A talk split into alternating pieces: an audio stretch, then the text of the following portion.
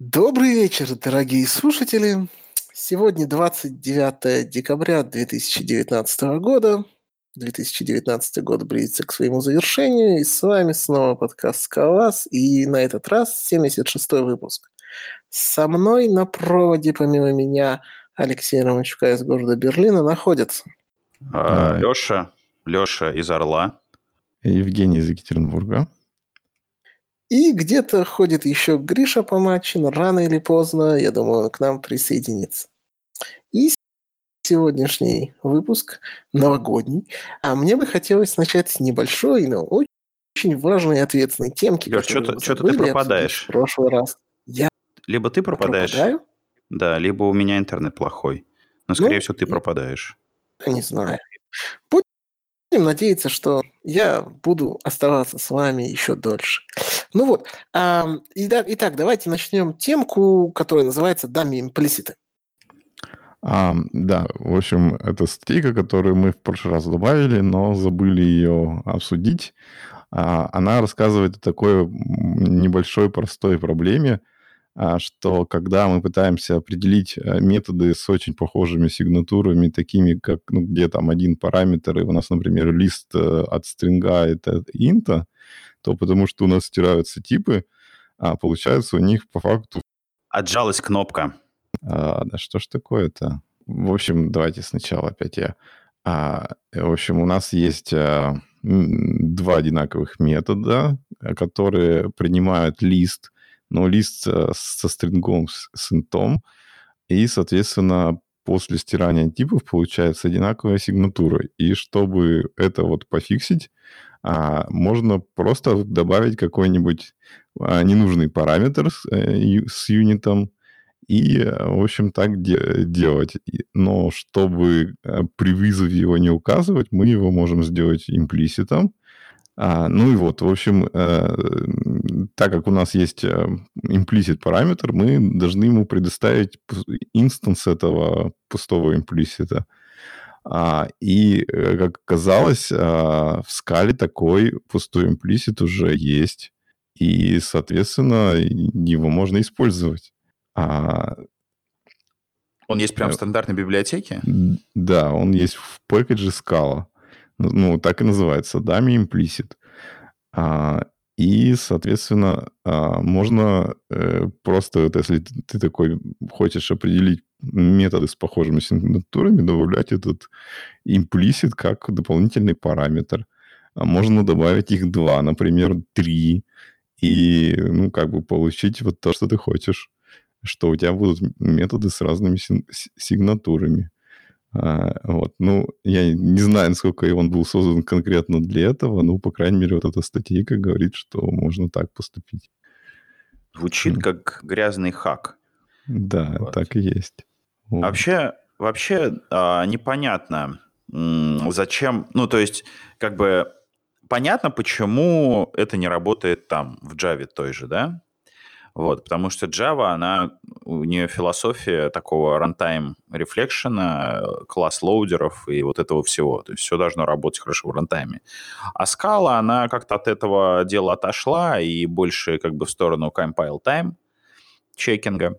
Вот. И даже то, что там в Java делают runtime, в Scala делают compile time.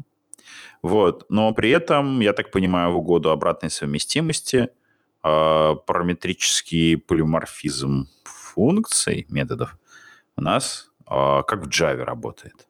Правильно?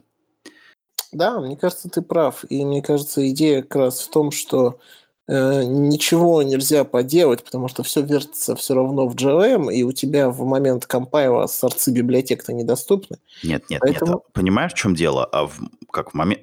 Дело в том, что а, если мы работаем в Scala коде, да, то компилятор, в принципе, может разрешить такие вещи. Он знает о типе. Ну, если, если у тебя сорцы есть, если у тебя в байткоде в скомпилированном этой информации нет, информации о типе, type, параметра, то ты ничего с этим уже поделать не можешь. Но оно и не работает, даже если есть информация о типе. Понимаешь, в чем дело? Так а ее вот. нету. Нет, она есть. А, ну ты имеешь в виду в этом примере. Ну да, понятно. Нет, она есть в большинстве случаев. То есть, потому что мы э, далеко не всегда пишем э, как бы с такой Java совместимый Scala код. Вот. И у нас зачастую информация о типах есть. И, казалось бы, если мы не хотим, то есть, ну, то есть, как бы из-за того, что кто-то хочет совместимости с Java, все остальные должны страдать. Ну, мне кажется, немножко не так. У меня, мы сейчас, конечно, не будем Java P запускать э, из э, Scala репла, но мне кажется, даже если ты просто объявишь э, def-функция э, list интов, оно в байт-коде, в скомпилированном, уже вне зависимости от того, целишься ты в Java или нет, оно все равно будет просто лист без, э, без э, type параметров. Байткод здесь ни при чем, вот, э, как бы, потому что, ну, как бы информация о типах все равно как бы сохраняется скалой. Вот. Я не знаю, каким образом, но она сохраняется в этот самый, ну, либо рядышком, либо в сам этот самый в Java, в, Java, в, Java, в класс файл, то есть потому что на, ну я это точно знаю, потому что макросы прекрасно знают о типах все, что нужно, вот. И компилятор ну, знает. Мак... Подожди, макросы работают же на... Макросы работают не с байткодом, а работают с AST, да? То есть макросы работают в момент компиляции твоего кода. Если ты уже скомпилировал эту функцию, положил в библиотеку из своего проекта а, вытянул библиотеку, то у тебя там просто лист без нет, нет. Нет, если ты э, вот э, скомпилировал какую-то библиотеку, куда-то ее положил, а потом из своего проекта макросом пошел, например, получил вот этот тип какой-нибудь там трейд и сделал как бы лист всех методов этого трейта, то там будет полная информация о типах, даже если это скомпилированная библиотека. Вот. Так что компилятор знает о том, а, какие типы там лежат, и, ну, иначе бы у нас не работала наша строгая статическая типизация, как бы компилятор знает о тех типах, которые лежат в скаловских библиотеках, да и не только в скаловских. Переходите в комменты, научите нас жить и расскажите, как все работает на самом деле. Я сейчас Java Мне интересно, пишу. мне интересно, как это все работает в Доте. Вот, э, то есть оставили в доте э, поведение такое же, или можно наконец-то написать э, по-человечески, то есть методы, методы с двумя разными типами листов должны быть Алексей, разными. Прости, и я перегружаться. ворвусь, и флешбэк такой будет. Я написал Java P в Scala Repli, а, и сделал функцию, которая принимает лист интов, а, к сожалению, ну, в общем, я не могу найти место нигде а, в байткоде, где упоминался бы int. То есть я сдампил как бы целиком все, что есть, и вот этот вот фейковый класс в wrapper вокруг функции. А, если вдруг Алексей прав, я не исключаю этого, приходите в комменты, расскажите, как это работает. А вот и Григорий да, я тут, и, в общем, там... Гриша, как это работает? Да. Я не помню, короче, но есть, э, на самом деле, Алексей прав, и там есть специальный такой метадата фолдер, ну, то есть не фолдер, а вот ты объявляешь класс, и есть специальный Scala метадата, э, ну, короче, определенное место, куда скидывается вся мета, необходимая для Scala компилятора, чтобы там сгенерить нужный байт-код. Это даже в Java должно работать. Приди, приди в комменты. Расскажите нам, в общем, в комментах, как это работает. Мне Я попробую загуглить. Ребята, ребята, ребята, это должно это должно работать даже в чистой Java, потому что в чистой Java у нас тоже есть генерики, и эти, ну, как бы информация о типах генериков, она тоже сохраняется. Если мы сделаем джавовскую библиотеку, напишем там array, там, что метод принимает array лист от string, то это будет array лист от string, а не array лист от object, когда мы задепендим эту библиотеку через Maven. Ну, тут, Алексей, к сожалению, крыть мне уже нечем. Похоже, ты действительно прав. Это ты как понял? Ну, потому что я уже даже, а, если, если уже даже для подкаста топить за предыдущую, ну, за другую точку зрения, ну, я уже никак не могу придумать и нафантазировать, почему это, а, почему это не работает, ведь даже в Java ты прав, если... Стоп, стоп, стоп, то есть это ты, ты хочешь сказать, что это ты сейчас чисто ради оппонирования, да? Он, он слился, короче. Ага, да, да. Ну, так тебе да, поверили. Давайте, давайте, не, ну, эм, да, конечно, я просто слился. Ну нет, это совсем слился. Ладно, давайте, давайте двигаться, двигаться дальше. В общем, кто-то придет в комментах и объяснит мне, почему, почему я был неправ, и это может работать. Надеюсь.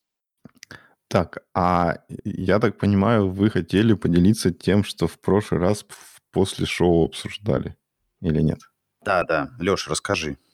Значит, это было не после шоу, это было между шоу. А, секретный, вырезанный, секретный вырезанный кусок из предыдущего подкаста, где мы не под запись с Алексеем, а потом оказалось, что и под запись, с Алексеем спорили о том, что, а, а, что в Королеве все сделано неправильно. Погоди, погоди, кусок а... был, не был вырезан. Отлично, значит, не был вырезан. Ты вырезал? А, э, я вырезал, ну, половину. Ну вот, в общем, был спор у нас с Алексеем, который рассказывал о том, что он сделал свой тайп-класс для того, чтобы в Королеве упростить интероп и написать просто инстансы для а, соответствующих библиотек и тайп-классов, а я ему пытался объяснить о том, что он все делает неправильно и так работать не может. А какой-то вообще... Мне не нравится, как год заканчивается, просто уже как бы второй, получается, мой фейл. И оказалось, что Алексей все сделал правильно, и у него там есть еще один уровень, который объединяет, э, э, как бы так сказать, объединяет э, разные тайп-классы, монады там исполнения HTTP-сервера и то что, связ... то, что есть в Королеве. В общем, Алексей мне прислал примеров потом, э, и могу опять заявить, что Алексей был прав, и вроде как э, все, все сделано правильно. А, внутри Королева, и есть некое небольшое подмножество логической функциональности, в которой действительно можно классно использовать свой type-класс, а потом, если захочешь сделать свой HTTP-сервер, тебе нужно всего лишь для твоей монады исполнения а, сделать инстанс для королевского type-класса. Правильно я говорю, Алексей? Да, да, все, все правильно. В общем, 2-0, так сказать, в пользу Алексея, и Алексей проигрывает. Это было неплохо. А, ну, ну вот, э, мы, так сказать, поддержали нашу традицию. Ни одного выпуска не проходит без э, упоминания о Королеве. В этот раз мы его упомянули в очень положительном ключе, что в нем все сделано правильно.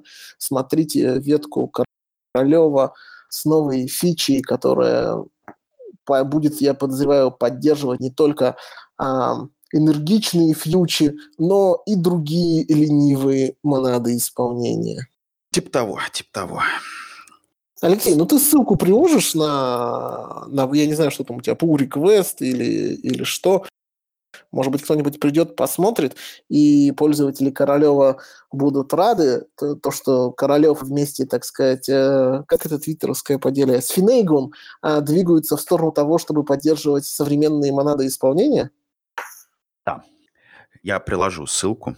А, слушайте, ребят, а у нас в, этом, в этот раз а, последний выпуск а, в этом году, в 2019. И мне кажется, надо сделать э, то, что делают все подкастеры в конце года. Подведи, подвести итоги, выбрать, выбрать библиотеку года, выбрать человека года и вот прочий такой вот предновогодний флут. Скажите вообще, ребят, как у вас есть э, новогоднее настроение? Новогоднее настроение есть. Очень хорошо. Давайте подведем итоги года. Какой, э, какой был э, подкаст, да? Каков был подкаст «Скалолаз» в 2019 году? Я подведу свои итоги года э, в рамках подкаста, да. Я в этом году практически не ходил в выпуске по разным причинам. А в основном по причине большой занятости – вот. И у меня есть ощущение такое, что подкаст а, несколько подзаглох, то есть выпуски стали выходить реже, и выпуски стали такие более дробные, меньше жести, меньше контента. А, как у вас ощущения, ребят? Ну, у меня такие же ощущения, что как бы э, так где-то вот после весны получилось так, что все ушли в такую затяжную паузу на, на лето, и э, после нее уже как-то не отходится до конца. Вот, то есть э, получается иногда записывать выпуски, но э, каждый раз как-то очень сложно всем собраться, очень сложно там найти темы, найти гостя, и все просто очень заняты своими делами. Вот и все. А вы знаете, друзья, у меня совершенно другое ощущение. Может быть, у меня немного другие ожидания и планка какая-то другая. Но мне кажется, что Это был очень классный год для подкаста. И несмотря на то, что по факту, конечно, регулярность может быть э, далека от той регулярности, с которой мы записывали в первый год, но для меня этот год прошел под знаком того, что подкаст внезапно все еще с нами, и мы все еще его записываем, несмотря ни на что. И это, мне кажется, для меня в контексте 2019 года главное достижение, которое э, подкаст «Скалолаз» сделал. И это, безусловно, не, не мое достижение. Я примерно как Алексей, а другой Алексей. Кстати, если нас сложить вдвоем, получится один полноценный участник подкаста. Я думаю, мы были с тобой в каждом втором выпуске примерно и можем похвастаться тем, что а в сумме Алексей Алексей это нечто единое целое. А, но самое главное, мне кажется, что мы все равно записываемся, и самое главное, что а, мы собираемся, находим темы, обсуждаем, и мне, мне бы очень хотелось, чтобы это продолжилось в 2020 году, потому что даже если это будет раз в месяц, даже если это будет, я не знаю, раз в две недели, так же, как сейчас, оно регулярность значительно важнее, чем нерегулярность. Мне вот всегда на ум приходят русскоязычные подкасты, про, которые фокусировались на других языках программирования. И на самом деле, мне кажется, подкаст вас это чуть ли не единственный... Ну, я фронтенд не беру, сорян. Если мы говорим про вот эти языки там типа Java, Go, Haskell, у каждого из них был подкаст. И, в общем-то, каждый из этих подкастов уже закончился. А, а, а Golang Show? Golang Show не выходит? Он, то, он тоже уже закончился. Они начали записывать новый подкаст, который уже не, не только про Go. И мне кажется, мы в этом отношении, можно сказать, э, уникальны. И три года, может быть... Три года же, даже? Три с половиной. Да, да, да, да больше, больше трех лет. Вот. Это может быть не такой большой срок по сравнению с другими подкастами, но то, что мы все еще с вами вместе здесь записываемся, это, мне кажется, фантастически классно. Спасибо вам за то, что мы все еще здесь. Слушайте, и еще это самое, в дополнение к Thank You Scala, да, то есть можно сказать, что Scala нам подает контента достаточно, чтобы э, выходить регулярно в течение трех с половиной лет.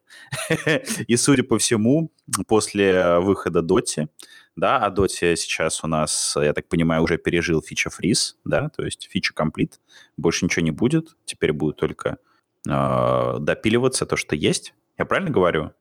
Гриша? Все верно говоришь. Вот. Ну, вообще, да, там говорили, что какие-то фичи все-таки могут добавиться. Давайте сфокусируемся на итогах года. Григорий, Короче, фичер комплит и все. Фичер комплит. Я хотел сказать, что э, в следующем году и в последующих годах, я думаю, за счет э, переработки экосистемы под Доте у нас контента будет еще больше, и срача будет еще больше, и, короче, оставайтесь с нами. Э, то самое. Да, Гриша. Гриша, какие твои итоги года?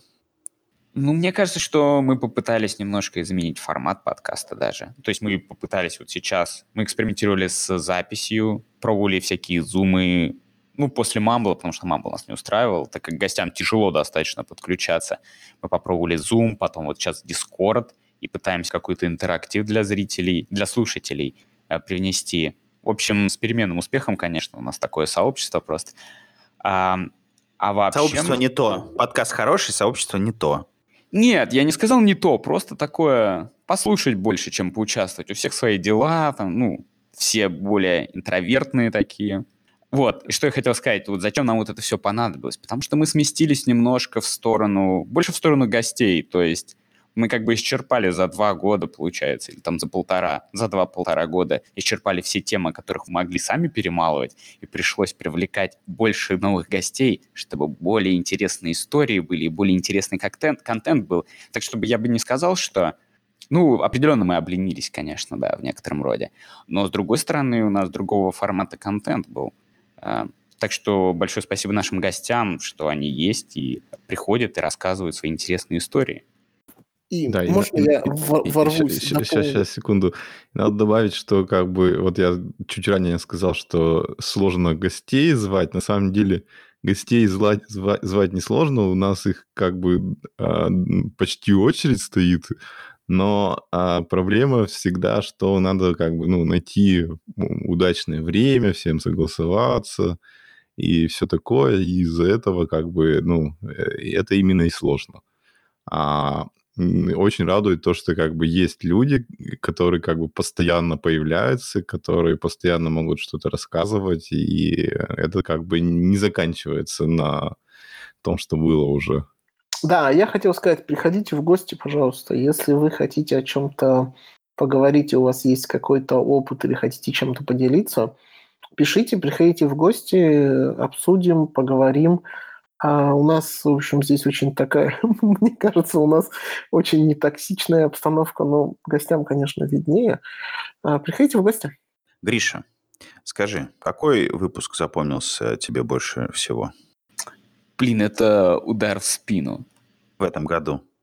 Если тебе нечего ответить, то я передаю этот вопрос Жене. Женя, скажи, какой тебе выпуск? Не, ну мне э, как бы сильнее запомнилось, конечно, как я на FPUR два дня пытался записывать интервью и потом э, два месяца это монтировать, но а, как бы, как сказать-то, это трудно назвать выпуском, это просто какой-то side-проект был. А, а про выпуск, э, ну, наверное, мне запомнилось вот когда нам э, Кривда первый раз пришел и рассказывал про свой криптопроект. Вот. А фейл года какой? Ну, это сложно. Я, Мне кажется, не стоит упоминать не фейлы года. Фейлы да, года в скале или фейлы года в подкасте? В подкасте не стоит упоминать фейлы подкаста. Подождите, это все Хорошо. просто. У нас, у нас не было ни одного фейла в подкасте. Нет, был. Именно был. не было. Алексей, придется резать. Не надо. Ладно, да, все, я молчу, я молчу. Вот, а, я хочу а в скале? Гриша, какой фейл в скале? Главный какой фейл, фейл в скале? А, ну, наверное, все же отступы и скобочки. Реально? Это фейл Ой. будущего года и последующие... Ну, это... Мне кажется, что это фейл в принципе, потому что всем вдруг стало очень важно, как надо писать отступами или фигурными скобочками. Тебе как больше нравится? Мне нет, у меня нету предпочтений особых. На самом деле, главное стиль сохранять. А в разных случаях, конечно, разный синтаксис нужен. Потому что, ну как там лямбды с мультиотступами? Чуть-чуть отступ накосячил, и все, проблема. То есть, ну, в общем, зависит от стиля написания, я скажу так. Я хотел бы категорически не согласиться с Григорием относительно, не относительно скобочек или чего-то там, а относительно того, что было фейлом года. Мне кажется, фейлом года было, было вот это вот, эм, как он, De Goes Gate. Это был, мне кажется, самый главный фейл года, который лично меня эм, на, на некоторое время даже заставил думать, что, может быть, может быть, пора уже сваливать, потому что когда наши микроскопич... А, давайте расскажу, там товарищ был такой, а, как же его звали? Трэвис Браун. Который... Да, спасибо, Трэвис Браун, да, который рассказывал... Трэвис написал, Баркер. А... Так, не мешайте. А, был товарищ вот Трэвис Браун, который написал а, статью и распространял ее везде о том, что а, Джон Дегойс – это человек а, супер-мега токсичный, который мешает всему скала комьюнити, и мы должны бойкотировать его, мы не должны ему контрибутить в проект, мы не должны его пускать на конференции, вот это все. А мотивационную часть я сейчас опущу. Я думаю, вы с ней сможете легко ознакомиться, загуглив Трэвис Браун, Джон Дегойс, что-нибудь вот это вот. А, и он это, в общем, с таким рвением делал, что даже забанили Джона Дегоуза на конференции um, Skill Matters, а потом конференция внезапно закрылась. А, но вот реально для меня это было самым, самым большим фейлом а, в скале, потому что скала это, это же не JavaScript, не Python, не Java, и, и, и не, не, в общем, наше сообщество настолько маленькое, что если мы разделим его на два, то, в общем, оно как из, из ничтожного превратится просто в несуществующее. И мне было настолько неприятно и обидно, что наше сообщество вот-вот может разделиться на два лагеря. Что я прямо реально был испуган и всерьез задумывался о том, что, может быть, в среднесрочной перспективе пора валить отсюда и искать какое-нибудь другое, какой-то-нибудь другой язык, потому что ну, нельзя жить в языке без сообщества, да? Как-то худо-бедно это все нормализовалось, и вроде Джона Дегоуза и всю эту ZIO-компанию банят не везде, а вроде как Skill Matters закрылся, а, и как-то вроде все стало более-менее ничего, и в Твиттере больше никто не срется и не пытается доказать, правильно, правильно это или неправильно, и все, все вроде как сфокусировались на разработке ПО, но для меня это было самым шокирующим. Я прямо несколько дней читал Твиттер без остановки, пытался понять, кто же встанет на чью сторону. И то, что Functional, uh, Functional Scala конференцию все-таки в итоге анонсировали, и то, что Одерский вмерджил этот pull request на сайт Scala, и то, что все-таки uh, Одерский, как, наверное, главный человек в uh, Скале, сказал, что мне все равно на ваши внутренние срачики, пожалуйста, занимайтесь uh, вот, конференциями делайте, пишите код. Это было очень круто, и мне кажется, эта проблема как-то миновала, но было страшно. Как было вам? Я не соглашусь. Ну, типа, наличие конфликта, это наоборот, ну, конечно же, это плохо, да, в принципе, но с другой стороны, это хорошо, значит, что комьюнити не все равно. Если бы не было конфликтов, значит, людей бы не было, ничего бы не менялось. А тут вот две какие-то противоборствующие стороны. И, конечно, скажу, что с моей конфликт, точки зрения, конфликт раздут был, из ничего. Ну, как бы понятно, что из ничего. Один был слишком агрессивный, а другие слишком пассивные, потом тоже стали агрессивными. В общем, не поделили, короче, они э, комьюнити. Вот. Но, в принципе, это не так плохо. Зато, значит, люди живы, им не все равно. Понимаешь, конфликт конфликту рознь. То есть есть цивилизованное, цивилизованное противоборство, да, то есть когда там есть э, разные мнения относительно того, как там что должно развиваться, что как должно выглядеть, э, и люди выдвигают там свои аргументы, вот, э, оппонируют друг другу. Это вот нормальный конфликт. Таким этот конфликт должен быть в нашей э, среде, да. А, то есть этот конфликт должен быть интеллигентным, и он должен как ну, бы, развиваться, зрения... развиваться по правилам а, дискуссии, дискуссий, которые выработаны долгими-долгими столетиями в кругах далеких, скажем так, от, там, не знаю, людей, которые пытаются решить все кулаками или там посыланием друг друга к чертовой матери. Вот, то есть мне кажется, мы вот к этой среде, к научной какой-то больше принадлежим, чем к, там, не знаю, среде рестлеров каких-то там, которые ты был бы, ты был стульями абсолют... мочат. Ну, ты был бы абсолютно прав, если бы Джон не был бы агрессивным маркетологом. М? Конечно же, когда оратор приходит и начинает агрессивно двигать свой продукт в течение двух лет, или сколько там, полтора года, да, как он стал Scala Z двигать, пришел на Cats Kung Fu и сказал, что, грубо говоря, вот вы делаете неправильно, а я делаю правильно. И сказал это вот так вот явно. Понимаешь, люди такие на Западе, они более обтекаемые, да, то есть нельзя говорить вот резко, вы делаете не то, я делаю то. Надо сказать, ну, в общем, можно попробовать и по-другому, может быть, лучше будет. Понимаешь, и вот такой конфликт, он, он не был с ничего, а просто агрессивный маркетинг. И потому что IT-сфера, она все же то, что, менее То, что научная. ты сейчас делаешь, это называется victim blaming. Э, да, есть, я, э, короче, просто... Я, не, я просто тебе говорю, что... Сейчас это самое, да. Типа сам да, виноват, просто... сам спровоцировал. Ну, я бы сказал, как бы да. Я не, не оправдываю обе стороны. Я хочу сказать, что обе виноваты в конфликте таких конфликтов, в принципе, не должно быть. То есть, как бы вот... Не должно быть, Джон, но Джон не тут... пользовался запрещенным приемом. Как бы можно оппонировать жестко, можно говорить, там, вы не правы, да, может, может быть, это неуважительно, но это допустимо вполне. Вот, короче, в комьюнити open source так делать нельзя, потому что считается, что они составлены типа не совсем как бы за деньги. Понятно, что за всем стоят деньги, да, но перв, на первое место ставятся люди. И типа, если ты приходишь и говоришь, что вы все говно, а вот я лучше, они говорят, иди строй... Нет, нет, а, есть разница. Вы не правы, и вы говно, то есть вы говно не а, звучало. Ну, есть большая разница. Звучало, что вы неправильно делаете. Ну и что такого? Это ну, это, это, короче, это, это слишком это грубо, это грубо, это грубо, это очень грубо. Если бы он сказал раз-два, все ок. Но не оскорбительно.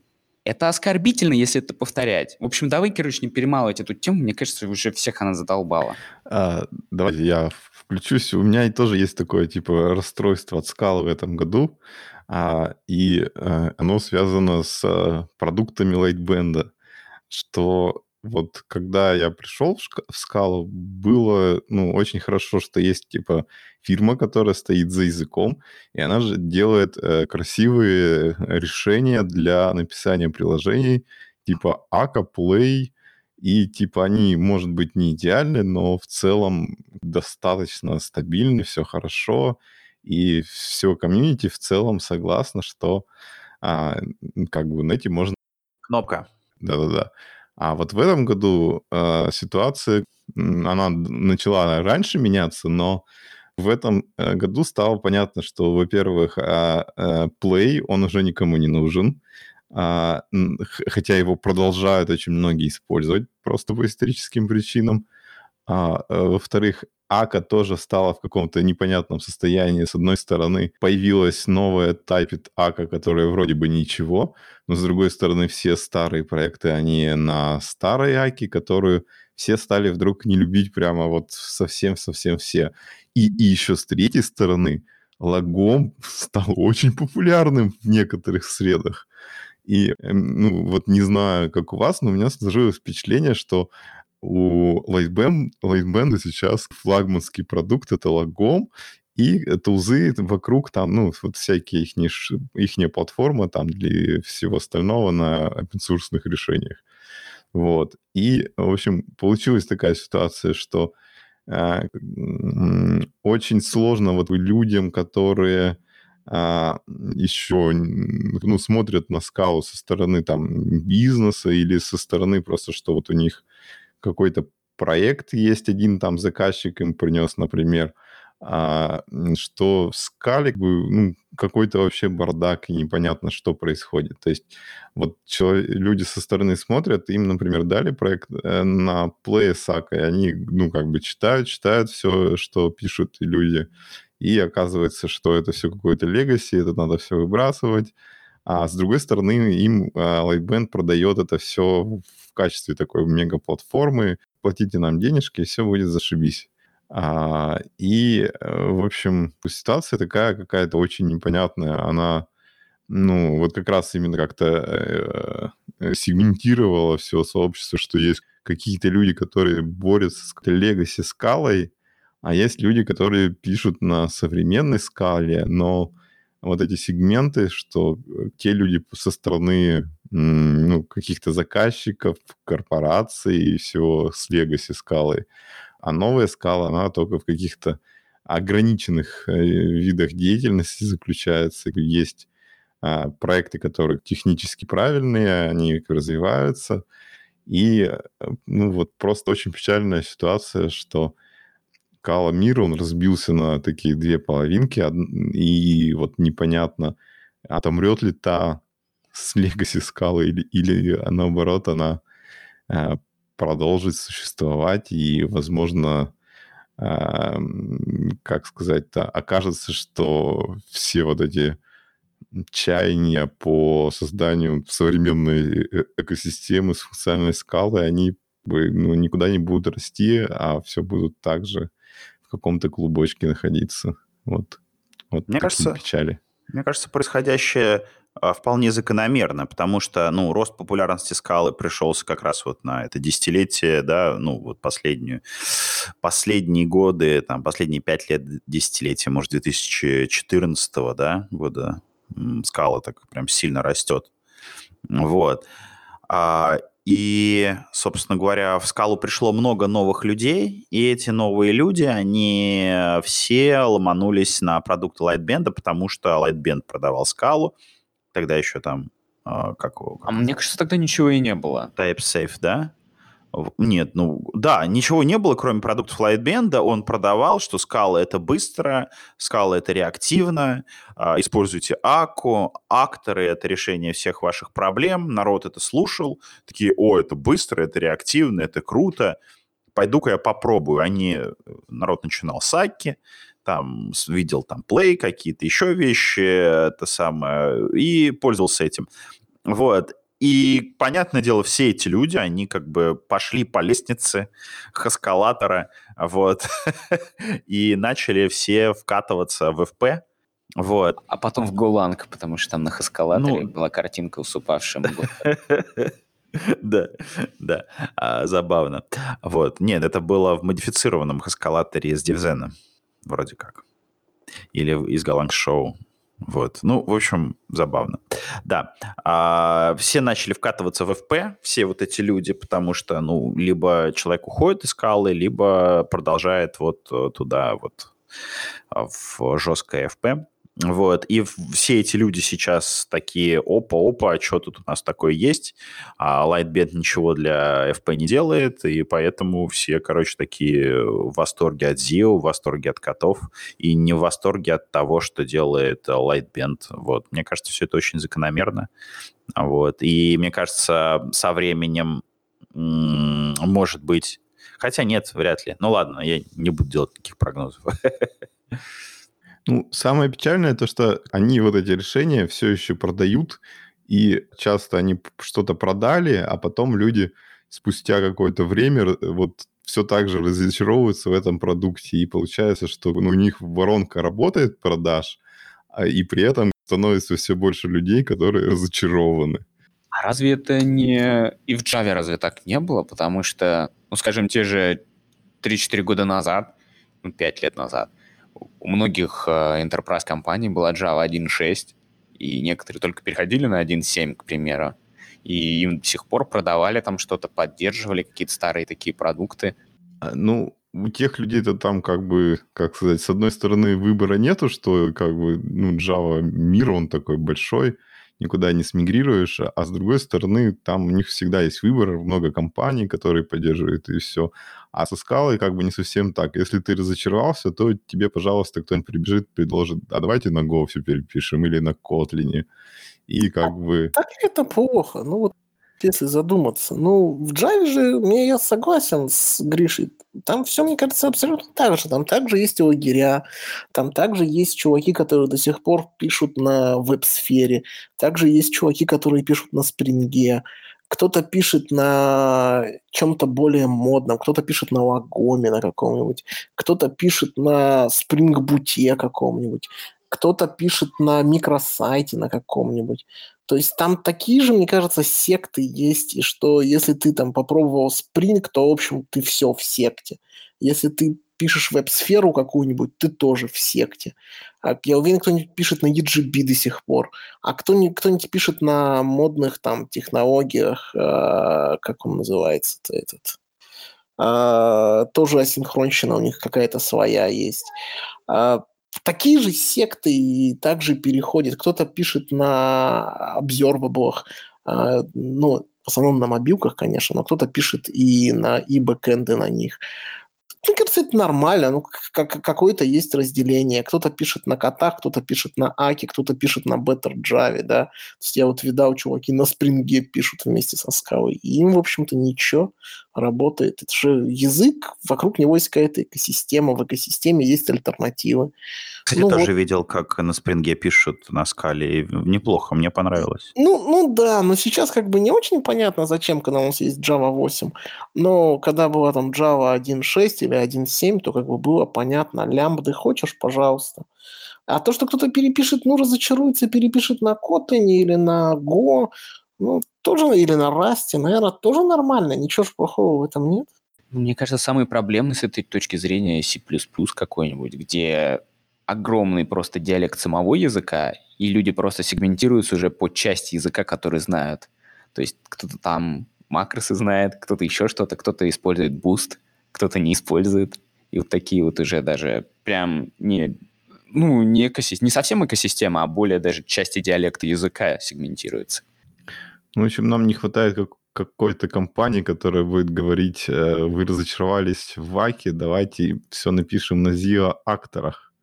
Так и, и есть же этот человек, вон, Джон ну, ездит, рассказывает всем. Это самое. Компания-то есть не одна консалтинговая по скале, их как бы вагон и маленькая тележка. И есть и это вот, где Оля работает, 47 э, дек, есть и скала есть и софт. Вот сейчас ты, кстати, пропадал тоже. Кнопка, Кнопка. кнопка, Алексей. Да, кнопка, кошмар. Вот, и есть какие-то украинские консалтеры, ну, то есть, мне кажется, у консалтеров скала довольно много. Вот. Ну, я имею в виду, что никто не пытается как бы продать как продукты именно с лозунгом, что давайте переезжать с, э, устаревших Play и Аки на более современные решения. Все там втихую как бы переписывают просто. Ну да, наверное, продуктового маркетинга такого нет. Есть более такой не языковой библиотеки, подходы. Ну, то есть, например, Zio как раз отличный пример, когда решили целую экосистему а, взбодрить. Кстати, довольно неплохо идет. Мне кажется, это как раз-таки вин года. Зио, это, мне кажется, прям вот вин. Да, определенно. Причем Не, ну- даже не важно, будут все использовать или не будут все использовать. а факт в том, что какой-то новый подход решили запромоутить, и он даже вроде как удается. Ну да, появилось очень много библиотек на основе Zio, все там пытаются с ним интегрироваться, и даже появился он сайт, который выкладывает новости только по Zio. А, так что вроде как бы звучит интересно. По крайней Будет? мере, Будет Мне у нас теперь что- скала как, э, как, скала как скала, скала как Java, функциональная скала и Zio скала. Мне кажется, на самом деле, что Zio это самое лучшее, что случилось. То есть то, что а, в 2018-2017 году Cats был как двигатель прогресса, и то, что в свое время он взбодрил все это болото скалозишное, которое никак не могло восьмую, и до сих пор не смогло восьмую версию зарелизить, то Cats, Cats сделали очень круто, да, вот Type Level, вот это все. А потом они как-то подзатухли, и то, что у них появился компетитор, то, и причем тот компетитор, который реально а, двигает вперед и реально в чем-то лучше, это вообще, мне кажется, лучшее, что могло произойти со скалой. То, что у нас есть все-таки два решения для какой-то одной проблемы. Стоп, стоп, И- стоп, стоп, Что? подожди, они не компетиторы. А, Zio не совсем компетитор. То есть Zio это, эф- Безусловно. это эффекты, эффекты. А функциональное программирование Cats, как бы Cats как Cats, так и остается Cats. Безусловно, я скорее к тому, что а, мы как пользователи э, всей этой экосистемы в один определенный момент должны выбрать. Там, хотим ли мы писать на Cats, или мы хотим э, не использовать Cats эффекта, а использовать Zio, потому что Zio лучше, потому что это, это, это и вон то. И то, что у меня есть сейчас реально альтернатива э, этому, и я, я как э, программист должен в один определенный момент сделать выбор, хочу ли я использовать Cats эффект как абстракцию, или это принесет мне больше минусов, чем плюсов, вот, вот это Cats, э, вот это Zio фактически сделала. Да, они там не пересекаются полностью по функциональности, понятно.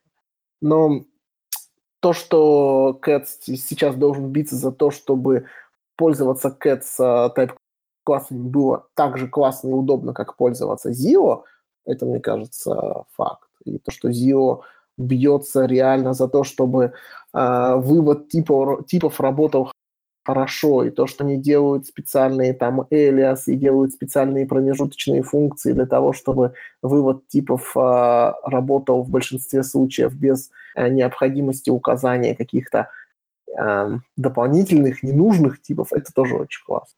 Что еще произошло у нас, кроме, кроме э, Zio в 2019 году в скала мире? Может быть, забагованные релизы СБТ? Ой, расскажи, я первый раз про это слышу.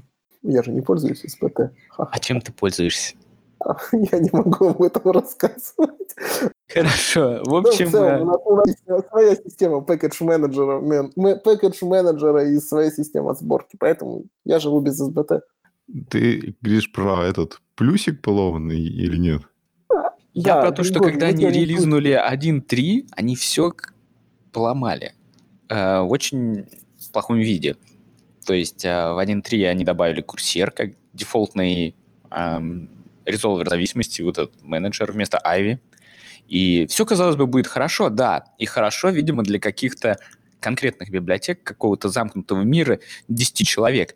Но у меня нифига не работало. Ни одна Java библиотека скачаться, блин, не может. Более того, она качается, и он путает класс пасы, он скачивает как-то джарники эти. И, видимо, Ivy отвечает еще и за сбор зависимостей, как он кладет все в класс пас и как он читает из этого класс паса. Ну, логично, потому что ты положил жарники, ты должен как-то их подгрузить. То есть класс-лоудеры меняются.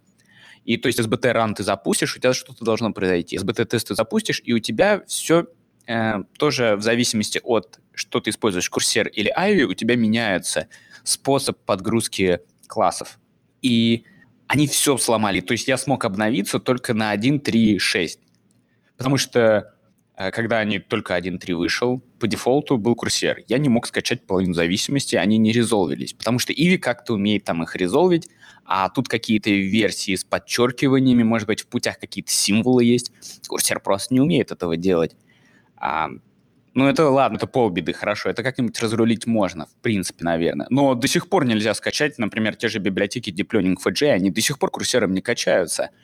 А, даже странный баг есть, они могут первый раз скачаться, а второй раз ты компилишь, они уже не, резолвятся, только потому что там что-то сломалось. Или часть зависимости резолвится только курсером, а часть зависимости резолвится только Ivy, потому что и там, и там баг у SBT оказывается. А, ну, еще и с класс-лоудингом тоже проблема, потому что у SBT там целая система иерархии своих класс-лоудеров, как надо все это подгружать. И когда ты запускаешь с курсером какие-нибудь тесты, он почему-то дурацкие Legacy Java SPI э, штуки не грузит в память и пишет, что вот эта SPI не найдена, класс не подгружен, хотя он подгружен, и ты можешь делать даже класс off, он загрузится, но он херит вот эти метаданные, SPI не работает, все не работает. А в 1.3.5 они вообще зарелизили тест так, что у меня вообще тесты просто не ранились, потому что он не мог найти тестовые классы. То есть, по-моему, скала чек не находился или что-то такое. То есть, в общем, короче, самый коррупшенный релиз в мире, хуже, чем релиз 1.0. Но, возможно, звучит, опять же, потому звучит что... так, как будто действительно была какая-то боль. То есть У меня я... была, действительно, да. Но, Даже я бы сказал, возможно, что... попа боль была какая-то.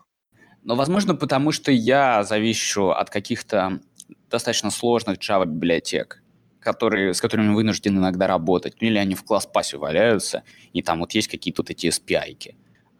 Но это лишь значит, что, видимо, остальной мир просто в скала-сообществе не работает с этим или что-то еще.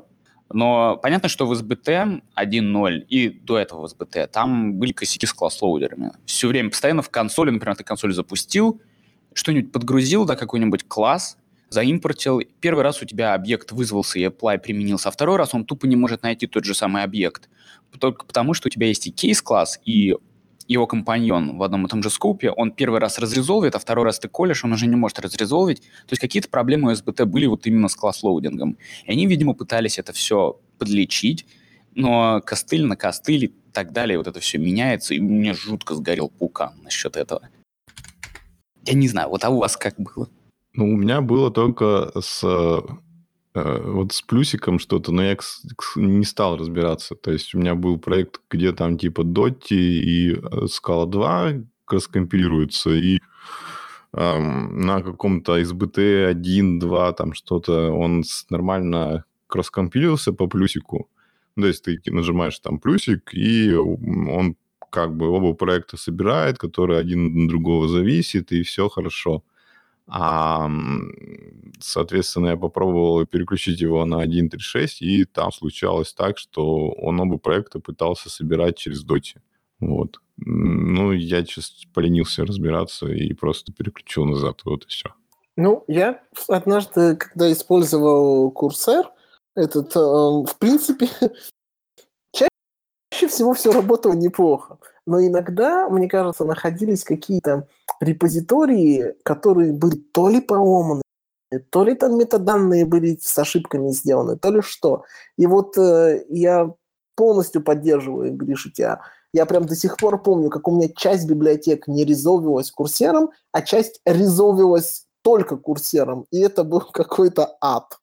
И я, если честно, не помню, как я это порешал. По-моему, я где-то на... нашел какой-то альтернативный способ и альтернативный репозиторий, то есть там типа не дефолтный репозиторий какой-то библиотеки, который, конечно же, не Maven Central, а какой-то альтернативный, там типа Lightbandовский нашел какой-то репозиторий, в котором это было репаблишено, и, и потом смог переключиться. Но, но это, это, конечно, был какой-то ад. Они починили в итоге проблему-то с а, курсером? Ну, защиту курсера я хочу сказать, что когда была SBT 1.2.8, я использовал курсер, я мог все нормально собирать более-менее. То есть мой, мои проекты основные собирались. А вот когда я свичнулся на 1.3.0, там что-то поломалось. Конкретно прям. Я до сих пор не могу использовать курсер с, тем, ну, с теми проектами, с которыми я использовал курсер на SBT 1.2. Нет, ну это, ну это же какой-то позор. То есть это я не знаю, в такие, в такие моменты, мне кажется, я бы задумывался о том, чтобы свалить вообще с этой экосистемы на что-нибудь другое. Потому что ну, так жить нельзя. Это, какая-то, это как компилятор, который через, через раз падает.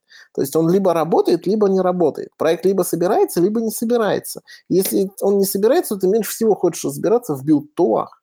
Ну да, кстати, вот о билд-тулах, то, видимо, никакая билд-тулза и не залетела в этом году. Кстати, да, что у нас было? У нас был Fury, и у нас был этот uh, Миу, да?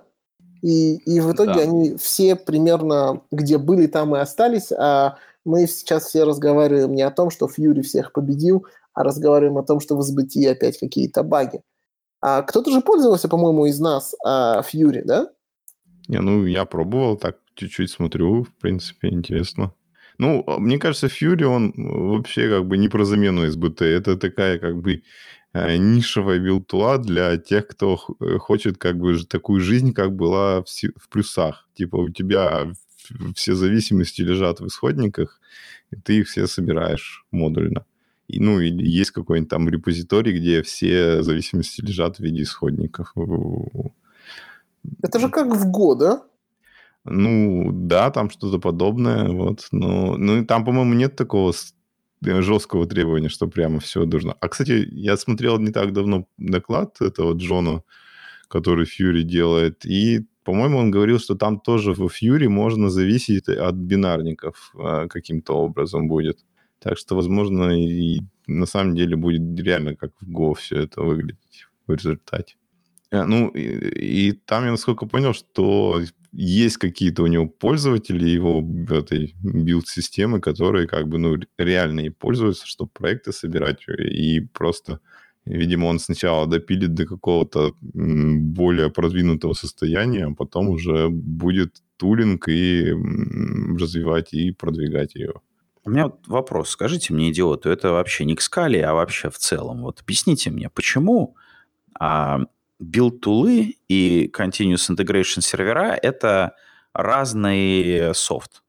То есть, ну, мне кажется, очень логичным было бы значит, иметь один и тот же софт, который умеет выкачивать репозитории, собирать, и потому что он, ну, видит больше, чем один репозиторий.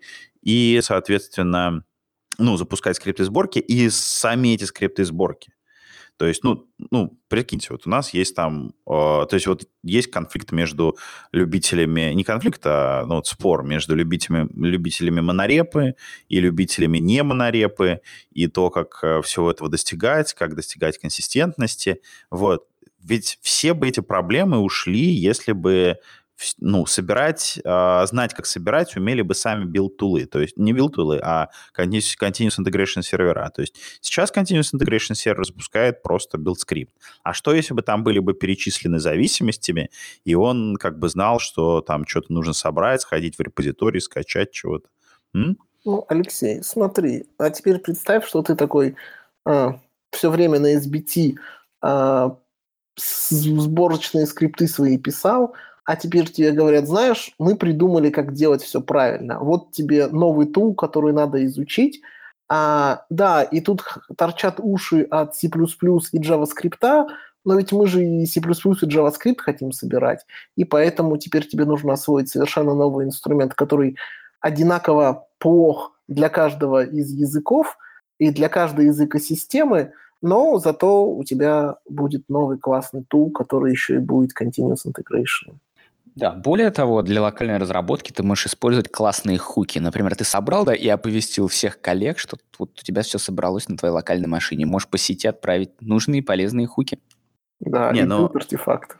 А, ну, э, кстати говоря, а, ну, а на самом деле-то, ну, в чем, в чем, вот, Леш, э, я не вижу, а, Понимаешь, сейчас та же самая ситуация. Ты пишешь скрипт на SBT, а потом тебе нужно идти на YAML программировать для дрона или Circle, или э, этого самого там, чего еще есть. Дженкинса. Для Дженкинса, да.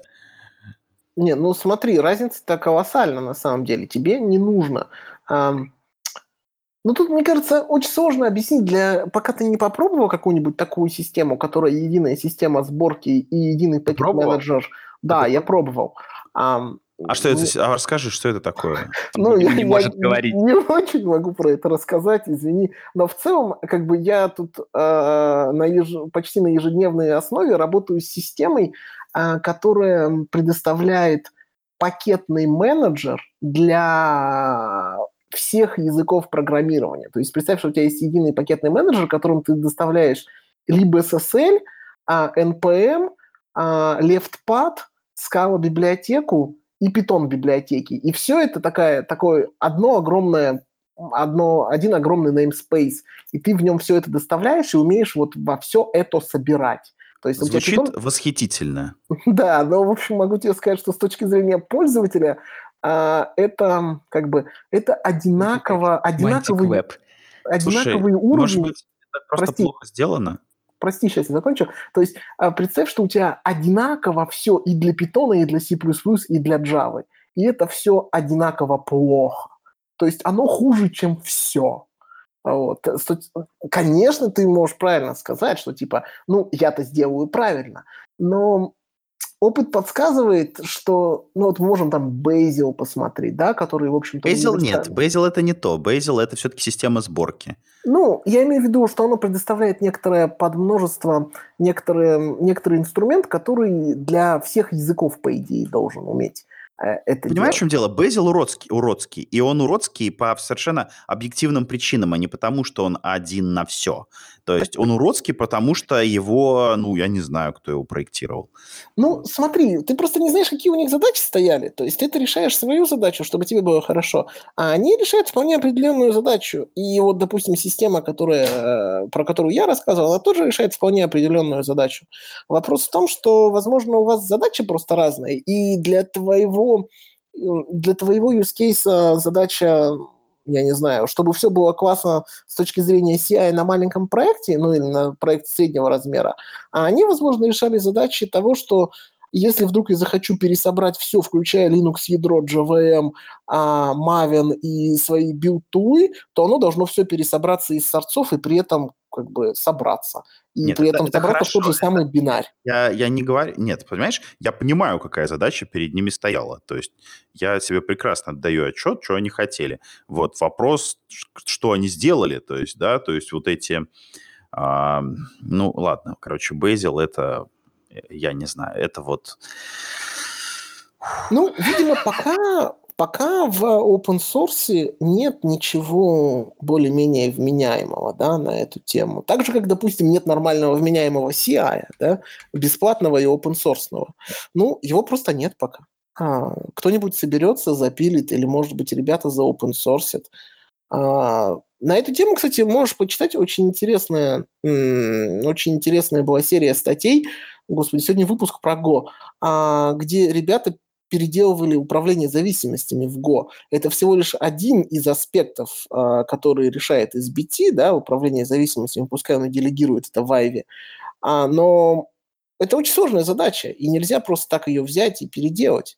И почитай, там э, действительно очень интересно и очень много рассказывается о том, насколько сложная такая, казалось бы, простая задача, как понять, а какую версию библиотеки использовать в том или ином случае, если у тебя там есть, а, как называется, diamond shape зависимости. А, это, мне кажется, мы недооцениваем сложность этой проблемы, разговаривая вот так. Ну ладно вам, ребята, есть же отлично open source Jenkins. А он еще живой? Я думаю, да. К сожалению, видимо, из-за той проблемы, что ты сказал, что нету нормальных CI.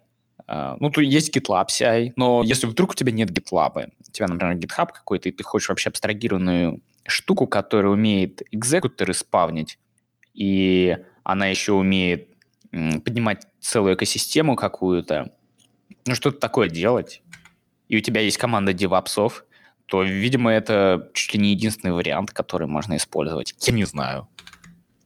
Я бы, конечно же, использовал Circle CI, и это сраная реклама на Ютубе просто нет до канала.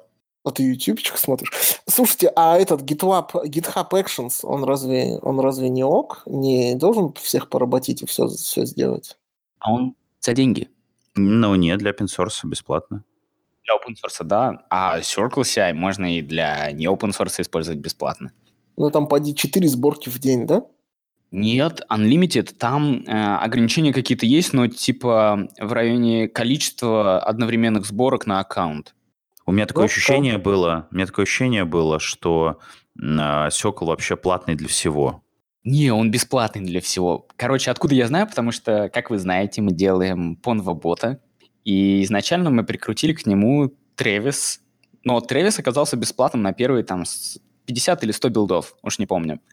И мы решили, хорошо, а давай посмотрим на GitHub Actions. Но GitHub Action- Actions оказался таким же, как Тревис, только платный сразу для приватных репозиториев. А Circle оказался нормальным, и его, в принципе, можно пускать сколько угодно раз на приватной репе, и это очень прикольно. Блин, а откуда у них деньги на то, чтобы все это дело ранить?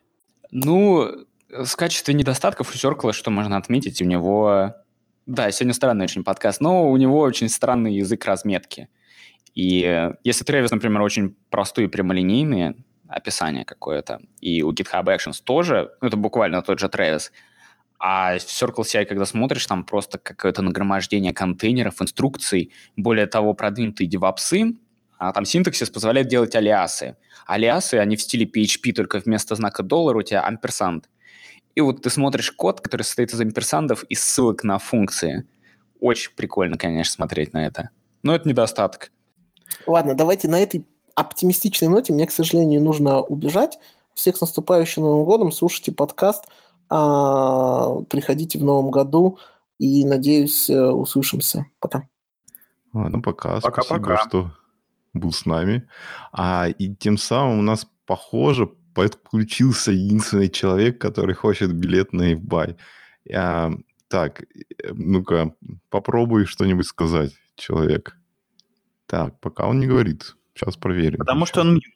Он мьютит. А, ну да, но это он сам, я проверил. Это он сам делает. Сейчас попробуем ему написать. Так, вот мы видим, что наш гость э, убрал мьют. Значит, теперь ему остался один шаг только. К слову, о простом адопшене вот этого вот Дискорда. Да, вот похоже, что не все очевидно. Но просто большинство наших слушателей, слушателей все-таки бумеры, а, так что какие-то проблемы все-таки будут возникать. О, меня слышно? Да, тебя Отлично отлично, слышно. слышно. Привет, э, мы очень рады, что Привет. ты пришел э, на розыгрыш. Представься, билета. пожалуйста. Да, представься, пожалуйста. А, здравствуйте, меня зовут Олег. Я пришел попробовать получить билет. Я не знаю, я протиснулся еле во всю эту толпу желающих. Спасибо, что на меня хватило места в вашем чате. Да, мне сейчас очень это все напоминает, вот эти ТВ-шоу из э, начала нулевых, конца 90-х, да, там что-то происходит. Да, ну вот мне очень Они стра- ни- никак не изменились, Гриша. Такие же. Вот мне очень страш- странно, что мы трубили об этом розыгрыше за две недели. Вот сегодня писали. И только э, самый-самый фанат э, нашего подкаста, можно сказать, И в Бая тоже. Евбая, да, пришел на розыгрыш. А, ну, ну, наверное, нам надо задать... Просто нас никто не слушает. Это, как бы, мне кажется, уже понятно давным-давно, что нас никто не слушает, поэтому вот, в комменты никто не Э, приходит. не, э, у меня другое предположение, что у нас э, все слушатели это такие как бы люди с большим достатком, которые могут себе в любой момент позволить купить билет на любую конференцию, и им не хочется тратить свое ценное время для того, чтобы участвовать в каких-то сомнительных розыгрышах. На мажорные Большинство-. Большинство людей просто стесняются, на самом деле, вот свой голос куда запихивать. А так, а Терехин, он участвует или он с часть Я скалолаза? приш- пришел похихикать над тем, как я за несколько миллисекунд настроил звук со своим говномаком, и как долго ты настраивал звук со своим Xiaomi, видимо. А, Нет, я настраивал со своим говно Windows 10. э, Там была проблема в том, что а, я не очень... я несколько новичок в Дискорде, поэтому я не очень понимаю, что сейчас чат required push to talk, поэтому мне нужно зайти в настройки и переключить с авто, а, авто переключения на voice на специальный режим push to talk, выбрать какую-то ненужную кнопку у меня на клавиатуре и так далее. Бумер. Так, ну все, можно считать, что конкурс состоится, раз будет два человека участвовать. А, у нас... э, Второй гость представится. А, да. Меня зовут Алексей. Алексей, здравствуйте. Меня зовут Алексей. Алексей, Алексей, поприветствую. А, Алексей, э, тот Алексей ушел, и у нас э, новый Алексей, как бы. Алексей э, нас покинул, да здравствует новый Алексей. Ну, пришел у нас прозвучало предложение задать вопрос про местоположение конференции, и так как Алексей, который из подкаста он был, он может э, легко задать какой-нибудь интересный вопрос про как добраться до конференции. Как добраться до конференции? Кто Не, первый? ну ты, ты подожди, ты какой, какой-нибудь уточняющий там про какую-нибудь стену. Ладно, на какой, на какой улице находится, значит, место проведения конференции? А, я сейчас очень пытаюсь побыстрее зайти и найти адрес вот как бы на сайте.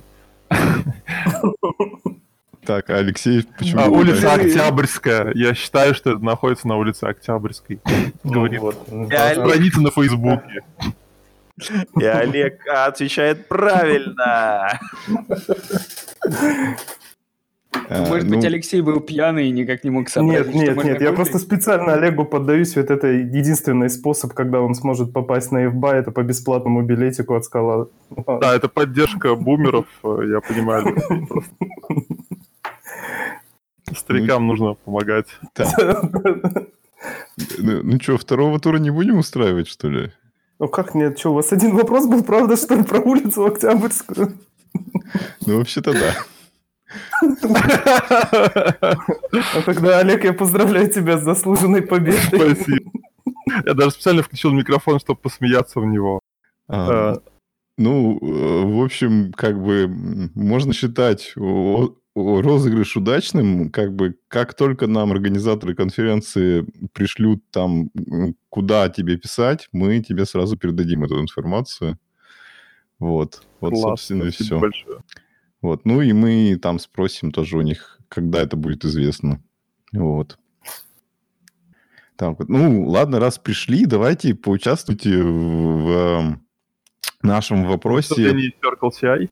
Не, не, нет, про итоги года, то, что мы чуть-чуть раньше обсуждали. Вы скажите, какие у вас эм, впечатления от года 2019 со скалой? Олег, давай начнем с тебя. Со скалой, э, там про зубного не надо рассказывать, да? Нет, нет, по зубного Можешь не надо рассказать и про зубного. Не, ну если ты у зубного думал о скале, то может быть. Пока ему другой мужчина лазил в рот, он думал о скале. Ну, э, я не помню, когда я опубликовал тайп-схему, но TOF я опубликовал точно в этом году. Вот, это для меня был лично большой прогресс. Не знаю, как это ну, насчет прогресса для всего скала сообщества. Надеюсь, что станет. Э, лично для меня, опять же, этот год, когда я впервые на своем э, From My Heart рассказал что-то там на зарубежной конференции, так что тоже это частично имеет отношение э, ко мне, к моему зубному и к скале, так что а, вот, вот для меня это примерно такие итоги года. А, мне кажется, что как будто бы э, скала стала чуть менее мертвой в этом году.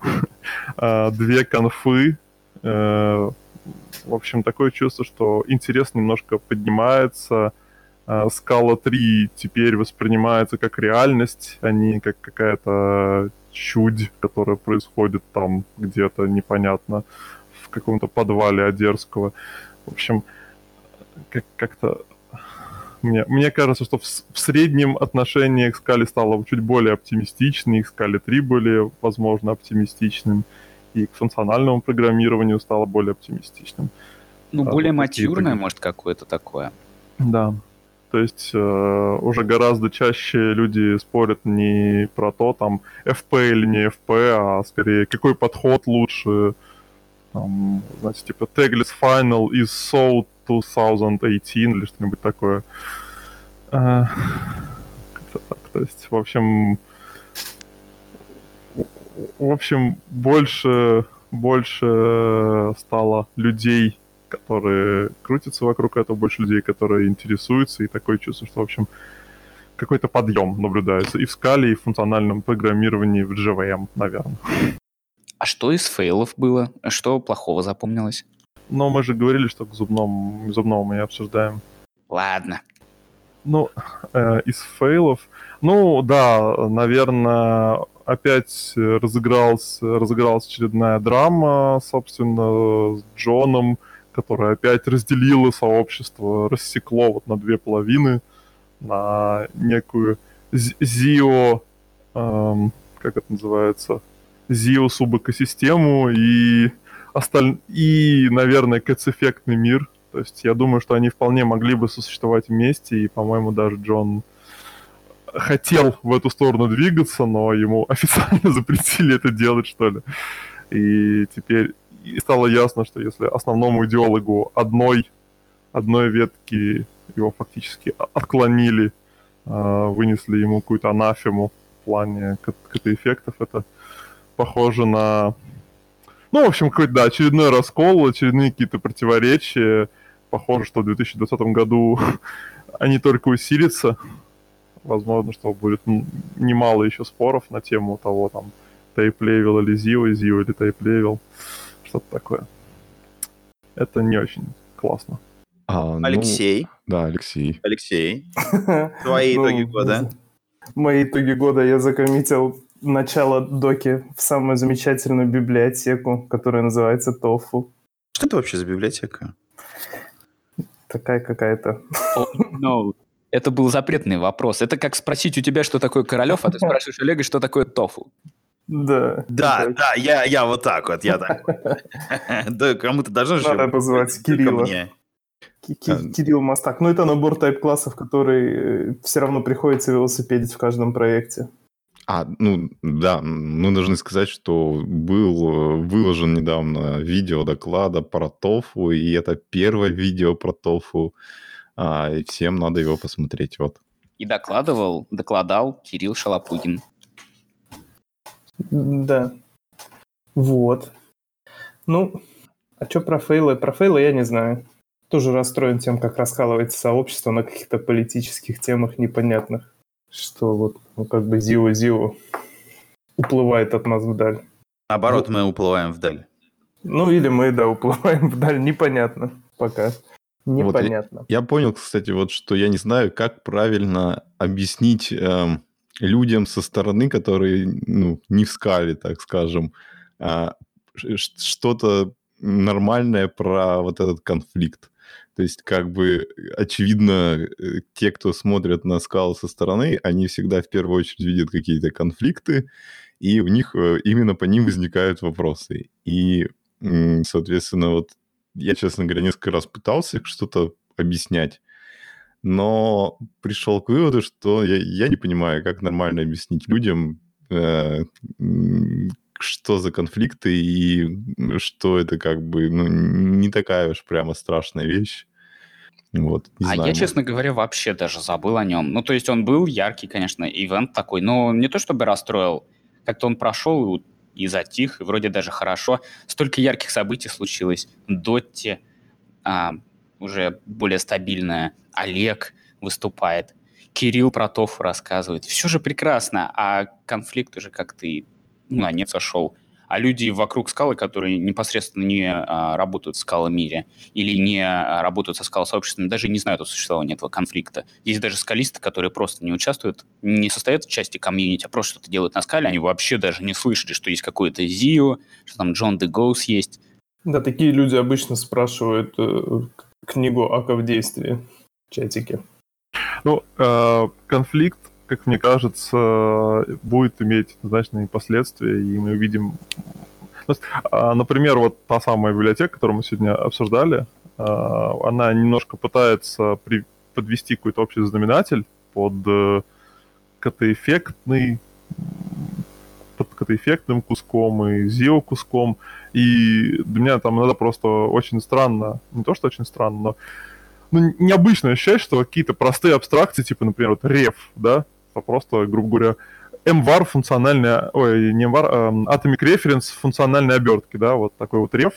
Э, и ну, казалось бы, что, вот как его можно сделать по-разному? Как так может получиться, что э, две библиотеки, э, типа ZIO и Cats Effect, и вот я не могу объявить, не могу сконструировать абстракцию, Э, чтобы вот у меня ZIO естественным образом конструировал рефы в том восприятии, которых, как их воспринимают КТ-эффекты. То есть вот каким-то образом пришлось городить какие-то промежуточные абстракции, там их назвал типа атом, QVAR, для того, чтобы объединить вот э, одноместную очередь и MVAR э, так далее. То есть э, видно сразу, что из-за того, что нет нет желания интегрироваться с КТ-эффектами, а, расходятся сразу видения, и даже самые примитивные, самые простые вещи начинают выглядеть по-разному, а, и это будет все усиливаться и усиливаться, скорее всего, и мы получим две все, все с большим большим трудом интегрирующихся вселенных, то есть, скорее всего, в итоге они будут интегрироваться через какие-то совсем отдаленные лейеры, вот а как сейчас там интегрируется с каким-нибудь реактив стримами или что-то такое. А что с Zio случится э, с релизом Дотти? Вот. Олег, ты пропал. Да, да, я, я нажал какую-то кнопку, которая, которая была рядом с той кнопкой. В общем, э, э, Zio под Дотти пилит. Э, есть такая, такой, по-моему, репозиторий отдельно, в нем активно ведется разработка, и ничего с ним, по идее, не должно случиться. А, насколько я понимаю, максимум, что что-то там оптимизируется, что ли. А, то есть, по идее, скала 3 может воспринимать э, большую часть скала 2 кода естественным образом. То есть сейчас пока там просто тебе напишут, что вот это вот устарело, вот это вот устарело, но все там имплиситы и так далее, все, в общем, старый синтаксис она воспринимает, компилит, э, и, я так понял, в такой форме сейчас пилит Zio. Есть дизайн тоже, тоже точно так же, там, по крайней мере, Cats Core для Dotty, поэтому я так понял, что с обеих сторон ведется вот разработка в плане того, как переходить на Scala 3, предварительная такая, в общем. А, так, Олег, а ты убегаешь сейчас или, или у тебя есть время? Не убегаю я совсем. Так, а Алексей убегает? Я, я, я, я случайно вылетел. А, а, ну, я предлагаю еще тут чуть-чуть пообсуждать вот тему, что сколько там, недели полторы назад выложили м, статейку про то, что типа мы не будем делать э, скалу 2.14, будем сразу на скалу 3 переходить. Ну, то есть не 10 лет займет, как обычно, переход, а там 7-8. Мы, мы же это обсуждали уже, нет? Разве нет? У Олега очень было много аргументов, кстати говоря. По- по-моему, это уже было после прошлого выпуска, то есть это было на следующий день, что ли, что-то такое. А, ну, я э, эмоционально отреагировал, скажем так. Э, моя эмоциональность была связана с тем, что, как бы сказать, много раз спрашивали, вот как будет существовать скала 3. Э, я много раз всем рисовал одну и ту же картину, как здорово, у тебя есть проект. Ну вот как, не знаю, как сейчас, например, люди делают проект на Java плюс Kotlin.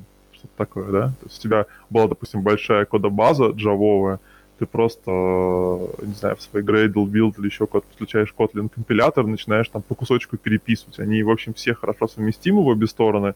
Вот как ты так пишешь, да? И по идее похожим образом должны были существовать скала 2.14 и скала э, 3.0. Они должны были компилироваться оба в тесте, и это буквально так, что они идеально интероперируют, что можно писать в библиотеке там на скала 3 и будут пользоваться э, спокойно из скала 2.14 и так далее. Э, как-то вот это очень сильно успокаивало меня, по крайней мере.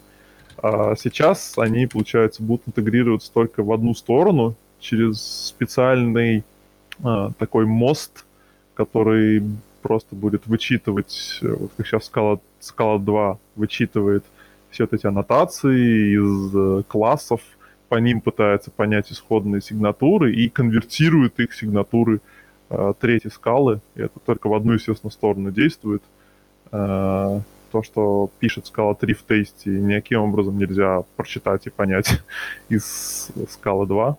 А, поэтому, в общем, совместимость будет гораздо более слабая, и вот этого идеального мира, где мы медленно, плавно, почти незаметно переписываем там, наш, наши скаловые приложения на скалу 3, его, получается, не будет, потому что проект, в котором будут кросс-ссылающиеся части из двух скал, такое будет невозможно. А если ты хочешь сделать библиотеку, которая бы использовалась там и там, ты пишешь ее на скала 2, 13, э, держа в уме, что тебе придется ее все равно отдельную версию писать под скала 3.0, полностью переписав все, потому что там скала 3.1 какая-нибудь уже в ней этого моста не будет, там, или скала 3.2. Так что меня это достаточно сильно расстроило. Э, даже там не, не то, что у нас не будет в скале 2 там кучи фич полезных, которые вот в скале 3 есть и которыми хотелось бы пользоваться, что ли, раньше начать, до того, как весь мир скаловый перейдет на скала 3. А, вот именно то, что вот, переход будет гораздо менее мягким, потому что у них не хватает ресурсов для того, чтобы поддерживать еще одну версию скала 2. А ты, Алексей, как относишься к этому? Я что-то как-то вообще даже доте не успеваю посмотреть, что это такое. если честно. Но я очень за то, чтобы быстрее уже перейти на скалу третью, чтобы все эти разговоры по поводу а, истории с питоном прекратились, потому что такого не будет. Все те же самые засранцы также перейдут на эту скалу и будут также воевать друг с другом.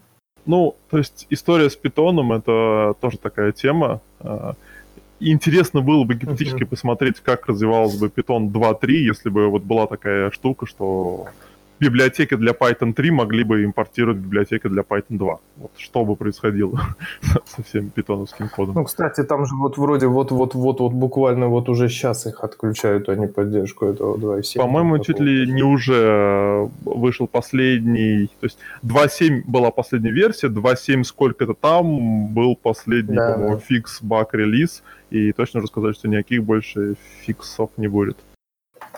Но мне кажется, что такое может даже замедлить переход на Python 3, если бы вот ну, просто замедляет, и все продолжают пользоваться как бы 2.7 и как бы 3. Вот, вот я тоже этого немного боюсь, да. непонятно. Непонятно. Ну, короче, быстрее бы перейти уже и забыть про все это, как страшный сон. Ну, угу. Не знаю, как продолжить эту фразу. Я понял, да. Не, ну, ну хочется, да, чтобы побыстрее уже доте там фишки всякие прикольные. Правда, как бы тут еще опасность, там, я не знаю, там уже стабилизировалось все или нет, или они все еще какие-то космические пропозалы впихивают. ну, я точно могу сказать, что э, я все ждал, когда так будет, что я э, там у них, знаете, система, у них вот эти вот RC выходят, а, у них 0 э, что-нибудь, а, и там очень много day, nightly билдов, и потом выходит RC1. И там RC2, RC3 никогда не бывает, сразу начинается nightly билды следующие, вот это вот версии после нуля. И, собственно, я все ждал, когда же там будет какой-нибудь там 0.17, так, чтобы я взял код из 0.16, весь своего вот этого маленького, в общем, достаточно проекта, и он у меня просто скомпилился в новой версии. Но такого ни разу не было. Абсолютно каждый переход э, из версии там N в версию N плюс 1, включая вот последнюю версию 0.21 RC1, э, приходилось переписывать код. Мало того, э, по-моему, с некоторыми версиями, у которых я пробовал Nightly, приходилось переписывать два раза. То есть часть переписать, когда я переходил на какой-то Nightly промежуточный билд, и потом еще раз переписать, когда я переходил на RC1 уже, как бы законченную версию. То есть а, я бы хотел сказать, что они вроде бы все завершили, все зафиксировали, но пока еще ни одного релиза нового, который, не за...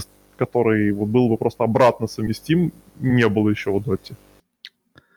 Ну и да, 90, наверное, ну, не 90, но очень много таких это и были именно имплиситы, с синтаксисами имплиситом. С, экстенженами они просто меняли 200 раз. А. А, и сейчас они опять написали, мы сейчас ввели два синтаксиса, вот, вы можете написать given extension, а можете написать given extended with. А, и, короче, мы посмотрим, какой из них больше понравится, и тот оставим, а второй выключим. Ну, вот опять. А, кстати, почему им вообще не понравилось имплисит слово? Ну, плохая карма у этого слова, вот и все. Да, Видимо, Это боль какая-то у Адерского именно, да. э, многие, да, многие, возможно, питанисты а, при переходе на скалу, когда они там перестают гонять свои скрипты в пандасе и начинают гонять в спарке, или не знаю, как это у вас происходит, Гриш. Э, В общем, они...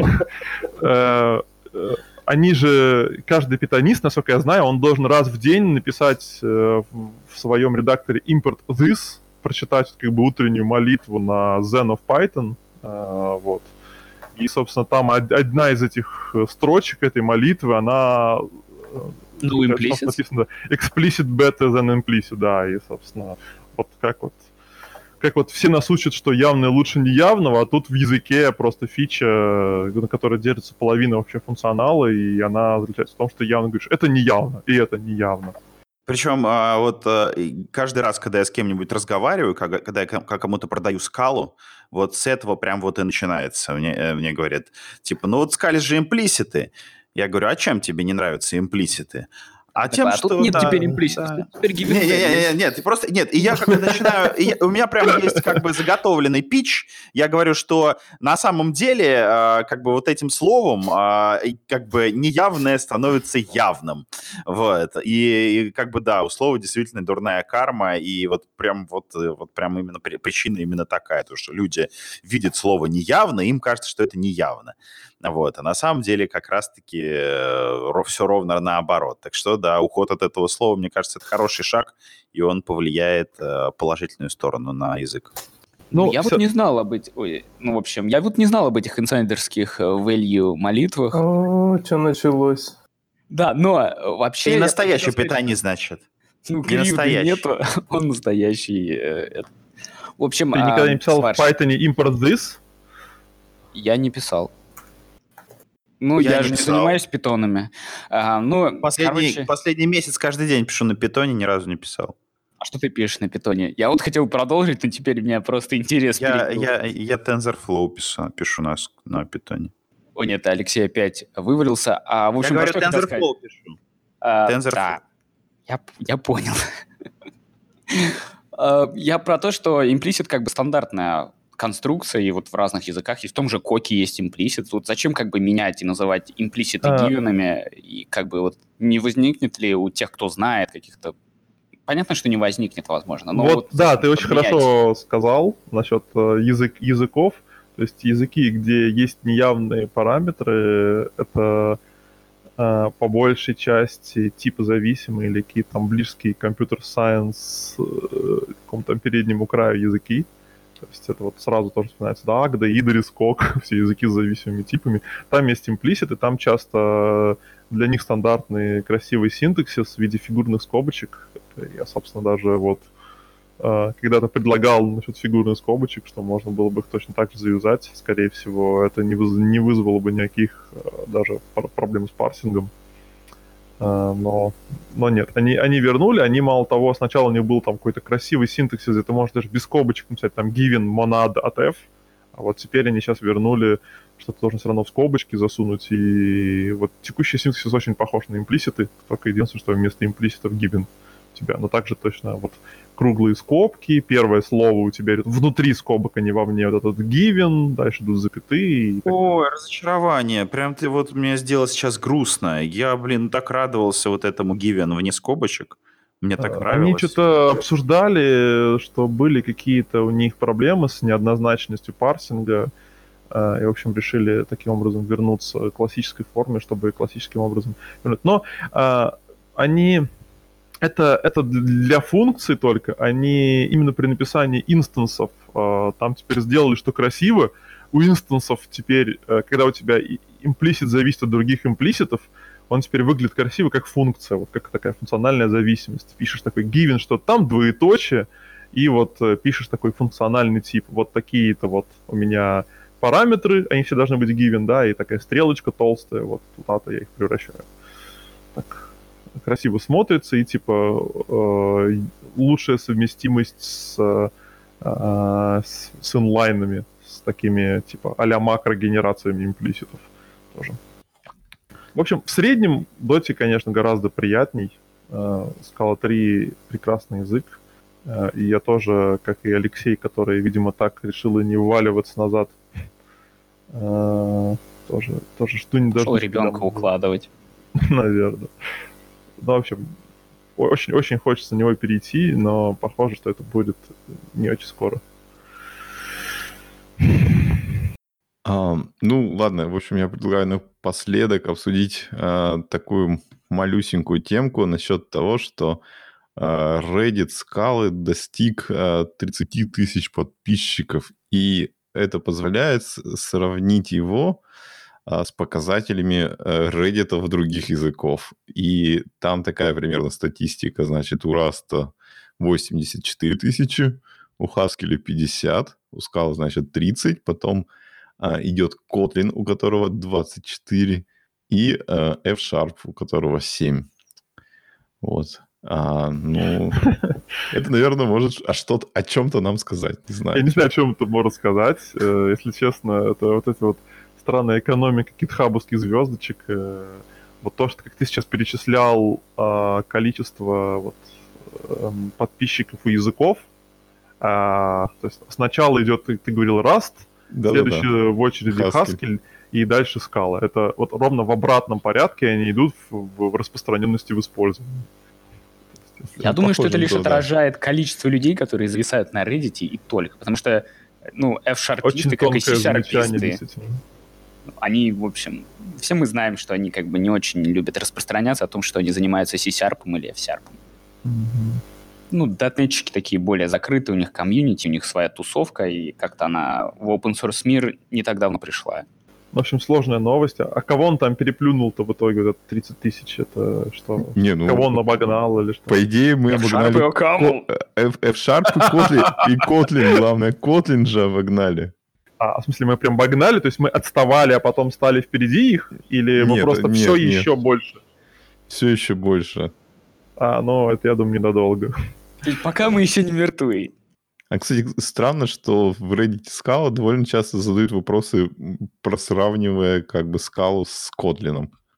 Ну, И- перебежчики из Java, очевидно, интересуются, на чем им там свободное время написать какой-то свой пет-проект. А, И Судя по количеству пользователей Reddit, я думаю, все советуют им на Расте писать. Ну, кстати, там, скорее всего, в эту статистику э, не включили Go, просто потому что он, наверное, где-нибудь там сильно-сильно далеко. Ну-ка, сейчас посмотрю. Впереди, в смысле? Ага, сейчас. Ну, непонятно, потому что, опять же, Reddit это, ну, специфическое, я бы сказал, комьюнити, да, это не то, чтобы прям сообщество мейнстримного интернета. Это там не Facebook. Это, у него тоже есть какая-то своя атмосфера. Ну, на самом деле, не так и далеко, 97 тысяч подписчиков, 98. Ну, то есть даже да. больше, чем у Rust а. Ну, то есть Да, больше, чем у Rust а. Go действительно всех обогнал. То есть вот именно подписчики Reddit Притом любят. интересно, да, вот Go. что они обсуждают там. Реально, вот что... Есть ли дженерики в УГО, когда их добавят? там, там же на самом деле, ну, достаточно много продуктов пишется на Go в плане каких-то готовых продуктов, но в плане каких-то библиотек или чего-то там средняя, по-моему, средняя такая в плане количества и конкуренции, чего-то такого. А что вот джависты обсуждают? Их там вообще 162 тысячи. Я вот смотрю вот сейчас вот Ну, Майлстоуны. джависты много чего обсуждают, потому что есть гигантское количество библиотек и подходов и всего чего угодно. Да, используют Spring или Spring. Ну, не так, но, блин. Я вот сейчас смотрю, и э, вообще говоря, у джавистов комьюнити, вот это касательно того, что отображают вот эти вот метрики реддитовые. То есть, например, в июле 2017 у них было 70 тысяч подписчиков, в 2018 году в, в январе было 80 тысяч, а, а в июле 2019 было 100 тысяч. То есть, считайте, за полгода они еще 50 тысяч накинули. Очень интересно. Может быть, это просто какая-то популярность Reddit, не знаю. То есть, может быть, чаще люди начали скидывать в каких-нибудь сообществах ссылки на Reddit, и ну, больше людей подумал, надо подписываться, чтобы узнавать новости или что-нибудь вроде этого. Вообще, Java, она сейчас, э, благодаря тому, что они начали эти микрорелизы, начали там внезапно пились какие-то языковые фичи, типа паттерн матчинга, который, как мы, как вы видели, наверное, все, как он работает, и каких-нибудь там проектов Вальгал и так далее, она вдруг внезапно начала, развив... начала развиваться как язык. И возможно, что действительно люди подумали, «М, может быть, мне наконец нужно знать новости, то есть, может быть, наконец мне чаще, чем раз в год проверять, что там нового есть. Ну да, а то раньше у них была 1.6 Java, и она была 1.6 до 2014 года. Э, Я тут чекнул в Go, з- э, типа сообщения самые популярные за год, и там на втором месте, что Тима Go э, отклонила пропозал э, про try. Вот это понятно, да. Вот, видимо, вот это самая обсуждаемая новость года в Go. Ну, короче, понятно. Они, они обсуждают, каких фич еще не будет в их языке. Ребята, мы настолько скатились, что обсуждаем фичи, которых не будет в других языках. Да нет, я, я к тому это все завел, потому что Алексей, который ушел первым, он сказал, что это выпуск про Го, и хочется легко придумать название к выпуску. И если мы еще в конце добавили про Го, теперь точно можно назвать выпуск как там новогодний выпуск про Го. С Вот, Новогодний выпуск. Но вы не, вы не видели вот эту картинку, там, счастливого го-го-го года? Хотя там 2020 написано как го-го, ну, на русском, вот как г, где Вот заодно и выбрали картинку. Гусем. Вот как-то так, так что можно действительно счастливого го-го-го-го года. А, ну, ладно, все, давайте тогда закругляемся. Значит, всем спасибо, что слушаете наш подкаст уже сколько там, три с половиной года, и все еще окончательно он не надоел.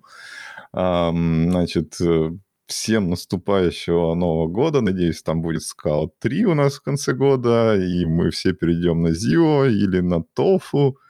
Ам, Ну, в общем, всем пока.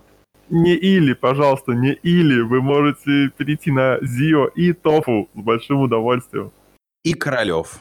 И Королев. И Волгу. Да. И у Ну, нас на сегодня в Волгу- гостях... Ну что с Волгой? Нет, не продолжать. Ладно, и у нас сегодня, в общем, был еще в гостях Олег, за что ему большое спасибо, и он выиграл билетики. И был еще Алексей Терехин, который ушел м, укладывать ребенка, и он не сможет попрощаться с вами. Спасибо, пока. Пока-пока. Всем пока.